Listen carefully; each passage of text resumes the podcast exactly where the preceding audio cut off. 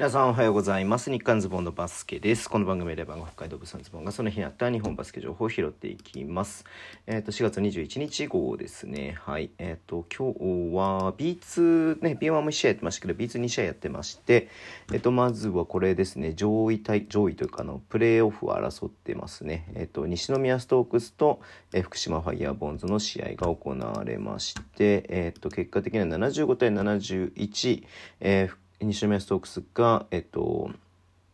福島ファイヤーボンズに勝って、これでね、えっ、と、3位になったのかな。うん。で、えっと、福島はこれで2ゲーム差ついてしまったという感じですね。明日、明日、まあこれ逆転ができないっていうことなので、えー、っと、まあ青森がね、どういう結果になるか分かりませんけれども、えー、西宮の、まあね、このプレーオフ進出は決定したということにはなってます。えー、もう1カードがですね、うんと、ライジングゼパ福岡とワンビシャス奈良の試合、えー、70対69でワンビシャス奈良が勝ちました。序盤からね、奈良がリードしてる感じになっていたので、まあそのリードをね、しっかりと守ったまま試合が終わったっていう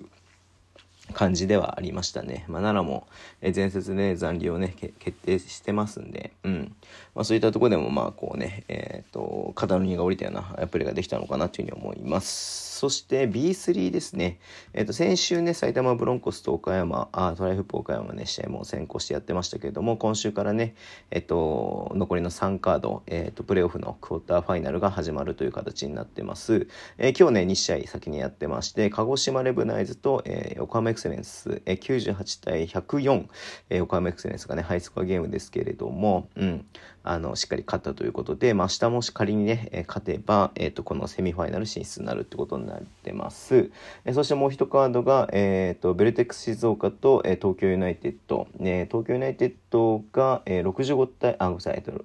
静岡が68対65で東京ユナイテッドに勝ってるというゲーム、勝ちましたね。うん。はい、こっちね、打って変わったさっきのゲームと違ってね、ロースコアゲームになってますけれどもね。